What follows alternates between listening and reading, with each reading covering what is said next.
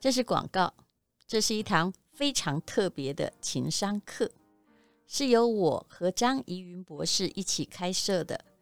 如果真的要夸张的讲起来，我们应该聚集了一百年的功力了吧？这个题目叫做“让你内心强大的情商力必修课”。张怡云博士是台湾情商教育的始祖，而我基本上算是一个内心强大的人。不过你要知道，内心强大可不是天生强大，是磨练出来的。有的人在环境的磨练下会变得很坚强。很坚强的同时，也可以很柔软。可是有些人在环境的折磨之下，就会变得越来越脆弱。到底秘诀在哪里呢？让我们来告诉你。我们都说要做自己，可是做自己其实是很费力的。怎么样跟周遭的环境协调，又能做自己，那就需要情商了。张怡云博士，他在全世界都很知名，一直都在国外发展完整的。情商教育已经有千万人上过他的课。其实每一次上课至少要花，嗯，大概是美金三千元以上。可是他决定回来教会我们的朋友们，我自己也觉得受益良多。因为除了内心强大之外，我真的需要好好学习情商。至少你现在。看不出我情商低吧？这都是张怡云博士调教的结果。她是我的北一女同学。我从十岁决定要当作家，她从十二岁决定要当心理学家，然后一直都在走这条路，而且她走得比我专业很多。他是乔治亚理工学院的心理学博士，这是很了不起的。这堂课让你提升自己心理的装备力，活好人生的每个阶段。尤其在这个暑假，特别的需要。相信有时候你会觉得，我怎么会给生活折磨得透不过气来？你需要做自己，你需要有被喜欢的勇气，还有被讨厌的勇气。人生很难呐，我们都知道，山不转路可以转，情商就是可以让我们的路转一转。超实用的心理情商课，你可以永久保存。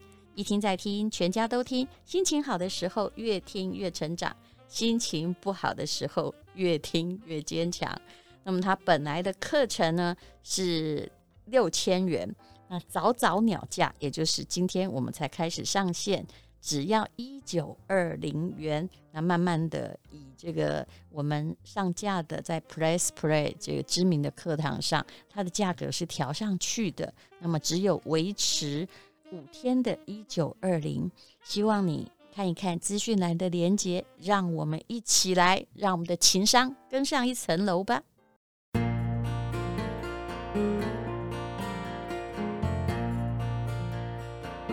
今天是美好的一天。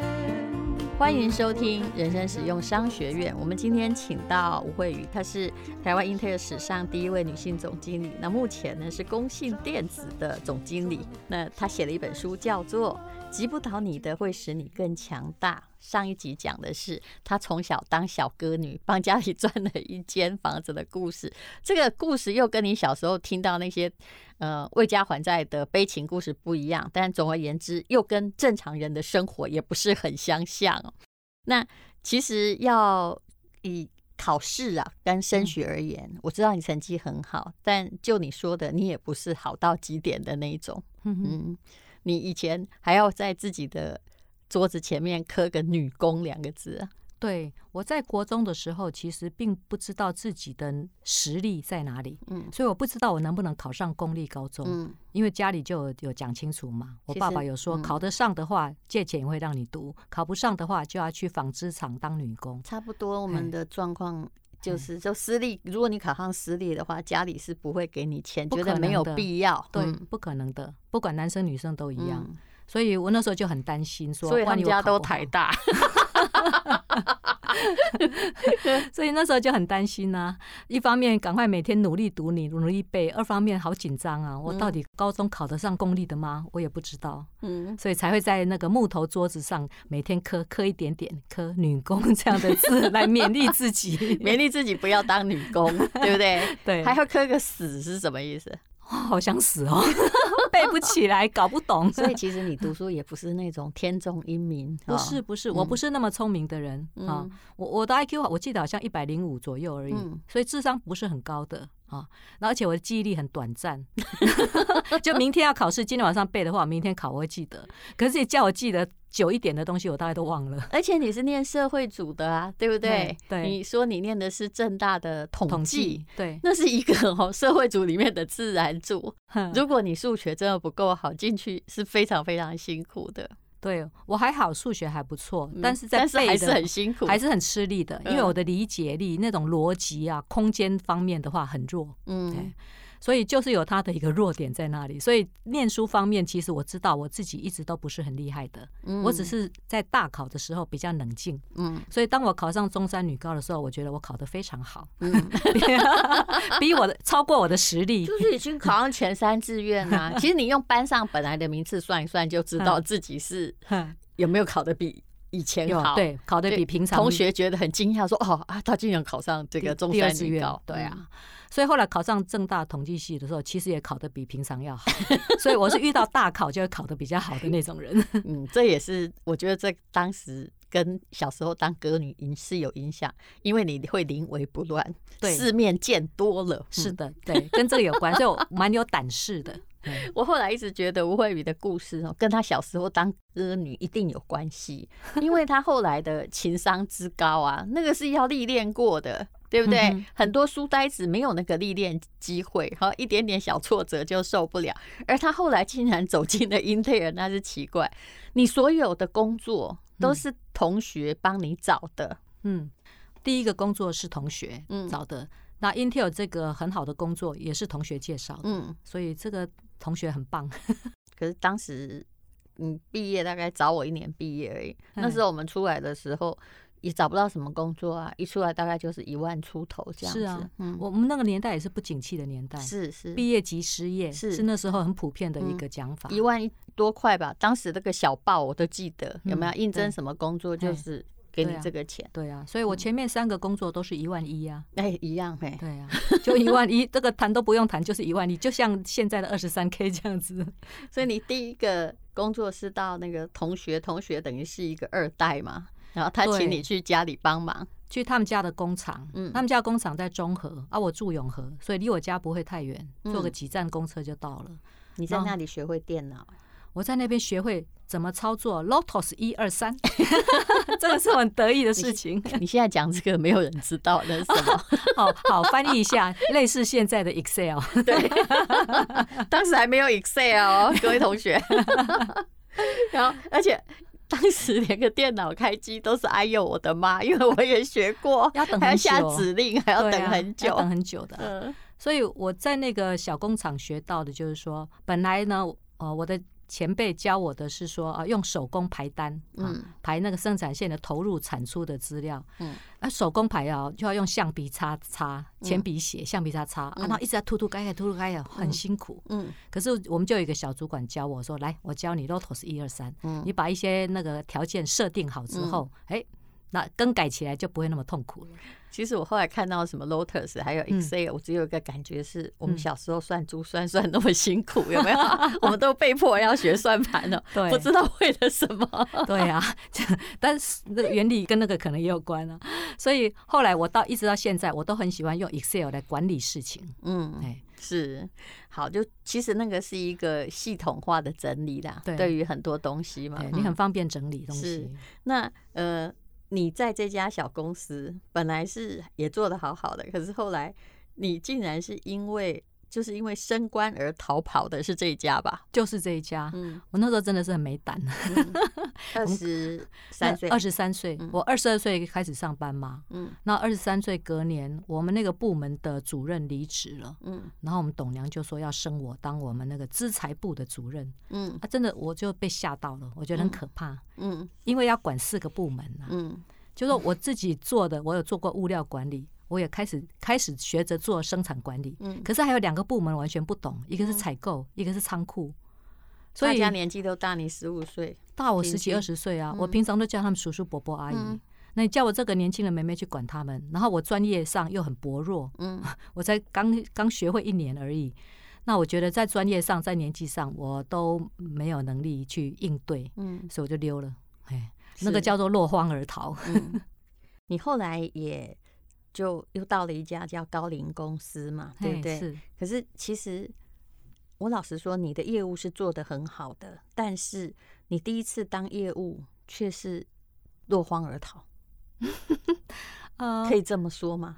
嗯，在高龄我是当业务助理，嗯，好。那业务助理就做一做，很羡慕业务，就想当业务。嗯，可是呢，觉得自己不适合这个行业，因为业务助理不是业务，是不一样，不一 样，不一样。哎，助理只是帮业务打杂的 啊，帮业务处理订单，根本就是庶务二科嘛。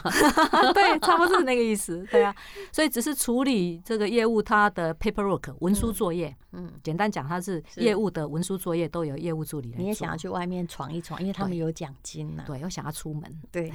我一直很向往可以自由的出去这件事，嗯、对。然后后来就跟着业务出去一趟之后，我就觉得我不适合了，嗯，因为那个行业来讲，可能就要能够跟老板有话题可以聊，那我又没有专业知识，嗯啊，那个产品知识又没有，然后跟人家什么哈拉聊天啊，这个抽个烟啊，聊个天啊，喝个酒啦，这些我通通不会啊，哎，对对，这些我通通不会。那个时代的氛围就是这样，就是应酬啊。就等于业务，嗯，一个润滑剂，嗯，哎，当然他们本质上还是有他专业的一面，嗯，可是呢，在人际关系的润滑方面的这些方法来讲，我觉得对我来讲太困难了，我不会，嗯，所以我就就跑掉了。那你后来就正式跨入外商公司，同时也是科技业。对，第三家公司呢，它是荷兰的公司，在台湾有个小小的采购中心，嗯，只有五个人。那我就进去当一个采购专员，嗯，啊，然后就买一些桌上型电脑零组件。那时候真的是开始有科技业的一个概念了，嗯。啊，可是很不幸的啊，那家公司一年后就倒了啊。我觉得他 model 有问题，他就是在台湾买一些，等于是被动元件，还有一些东西有没有？然后是把它组成电脑，对不对？他台湾这边是零组件整套的，送到阿姆斯特丹去，然后那边有组装厂，嗯，组装好之后再销到西欧的工业国。所以这个 model 其实是很好的 model，因为很省税。哦，好好哦，你整台电脑进欧洲要二十 percent 的关税。那如果零组件的话，零关税。所以我在想，谁都可以做这件事啊。啊，如果他在台湾的公司，整整台电脑出去的话，是要二十 percent 的关税啊。原来，所以荷兰人很会做生意，才会要省这个钱。对，所以哦，所以他的 model 其实是很好。嗯，但是他为什么他会财务经营不善？那个我们不晓得真正的原因呢？可能因为是太赚钱了，转投资其他东西 也有可能，说不定啊。哦，嗯，这个科技业的美角我真的是不懂哦。可是。后来你就开始，其实这跟你学的一点关系都没有，对不对？嗯，那因为我失业了嘛，所以就找同学啊，一个问啊，看谁混得比较好啊，有没有工作可以介绍啊？嗯啊，所以这时候我们的九号同学就说：“哎，我们公司正好要找人，你来考试。”嗯，所以就这样就跑去 Intel 考试，去当他的业务助理了。可是 Intel 刚刚我在笑那个只有五个人哈，嘿，可是 Intel 当时才六个人。所以我不能去笑人家人少，六个人也可能变大公司，也可能倒掉，这跟人数没有关系。我去考试的时候是一九八八年，在一九八六年的时候，Intel 还大亏损呢，然后就裁员呐、减薪呐，然后就开始宣布说他不要再做 DRAM，不要再做记忆体了，他要专心做 CPU，做中央处理器。然后一九八八年摆脱亏损，才有能力说好，现在可以开始陆续雇佣人了。但是你那位同学很早以前就是在英特尔上班，他比我早个一两年。嗯，那他是第五号员工还是第六号？哎，对，他应该是五号六号左右的。对，你是第七号，我是零零七啊。所以我同学就很好心的叫我去考试啊，然后把一些产品的技术规格先传传真 fax 传真给我看一下，这样子。后来你当了这个英特尔总经理之后啊，你。还遇到那个以前的 HP 的总经理，是。你说你曾经自己跑去 HP 考试，但没考上。对，我在考 Intel 的时候，我还有尝试很多其他的机会，嗯，其中一家是 HP，他们要找船务助理，嗯，然后呢，我就去考试，笔试就被刷下来了，嗯，船务的知识不够。笔试就没过关，所以根本没有到面谈，笔试就被刷掉。所以后来我当上 Intel 总经理之后，那那时候我们这几个外商的主管都有机会碰到嘛，是，所以遇到 HP 的总经理的时候，我就跟他说，我以前来你们这里考试，嗯，然后笔试就被刷掉了，因为我的船务知识不够，他就大笑，他说我们应该去撞墙。你在进英特尔的时候啊，那个 CPU 有没有？就是、嗯、哦，我还记得四八六哎哈，那时候我们觉得四八六已经很快了。嗯，对啊。CPU 一颗市价，比如说高达一百八十块美金嘛。是啊。我记得那个时候哦，我有一个亲戚，嗯，他很有钱。那到底怎么有钱？他每天呢就从美国嗯提了一袋皮箱来台湾，是不是就这东西？就是这种生意。然后你看他其实在美国啊，有房产有什么？可是他有点像无业游民，就学历也不错，他就是好像有办法拿到这个。可是他每次都提了一皮箱，然后又再回去，嗯然后就告诉我们说，呃，这个一皮箱值多少钱，你知道吗？这样。就这个生意，对，我跟你讲，那时候有很多皮箱客，比如说到他们就去日本，然后买了很多日本的那个呃记忆体，然后那皮箱提到台湾来卖的话，他转手就可以赚好多钱。你看，这真是跑当帮的，是对黄金年代。现在代购做个半死哈。以前资讯不透通的年代，谁掌握资讯，你就有发大财的机会。你有没有觉得我们五年级的很妙？也就是说，我们当时怎么一直觉得自己成长期？一直不是很景气，然后奋斗个半死，有没有？还还要就有一点草创的精神。可是往回头看说，哎，其实我们那个时候才是一个经济起飞的年代，那时候机会好多呀，怪对不对？可是那时候我们都觉得哇，我们好穷，我们要努力求生存。对，就是很妙，就是这样说，嗯。大家以为我们经过那年黄金年代，可是事实上我们在黄金年代的时候也没有真的很黄金，自己根本不自觉那个时候是黄金年代，只觉得那是艰苦奋斗的年代。是，嗯，你去提皮箱又没有这个机会。好，所以你其实，在英特尔也只是当又是业务助理哦。我刚开始进去就是业务助理嘛，然后做一年之后。我们那时候的总经理就觉得要把我们六个业务助理变成一个部门，嗯，然后我来当这个部门的主管，然后他就跟我讲，然后我就很勇勇敢的跟他说：“谢谢你，我没有兴趣，我不要。”这时候我比较有长进了，我不是溜，而是跟他拒绝。嗯，结果呢？其实你本来就打算当个有工作平平凡凡，对不对？有一个稳定的工作就好。是，嗯。然后我就跟他说：“我想要当业务，我一直很羡慕业务。”对。然后他也很爽快就跟我拒绝，说你不够资格。我说我是正大的耶，那你是怎么样？所以你人生很大的一个坎就是 你怎么样当成业务工程师呢？你这个生平无大志也是很怪，就是当你要做某些事情的时候，你又会费尽全力来完成，不管用什么方法。就是说，当人家来问我的时候，我就表达我的想法。嗯，可是呢，没有人问的时候，我就不会主动去讲。嗯，我发现我的个性是这样，我不会主动去说我要做一个什么事情。嗯，可是当你来问我的时候，我就说好，我希望我能够做那件事。然后这公司也很了不起，他还帮你规划了一个，就好像是量身定做的十八个月的成长计划。真的是量身定做。让你去念电子学、电磁学、电流学。哎呦，我的妈喂！你没有，你没有逃哦？为什么没有逃？真 的很神奇啊！就是说，其实我虽然说要念那三个科系，可是呢，我觉得其实也没有念的那么完整了。因为是叫公司的工程师轮流在每个礼拜五下午帮我上课三个小时，真了不起的。这总经理对你太好了。他真的还是一个很呃，Intel 有一个文化叫做 risk taking，承担风险。是他那时候他就觉得他要来把我这个案子当做一种承担风险的最佳案例。因为你不要当业务助理的头嘛，你要当业务工程师。对，那他来看看说能不能把我培养成为一个业务工程师啊。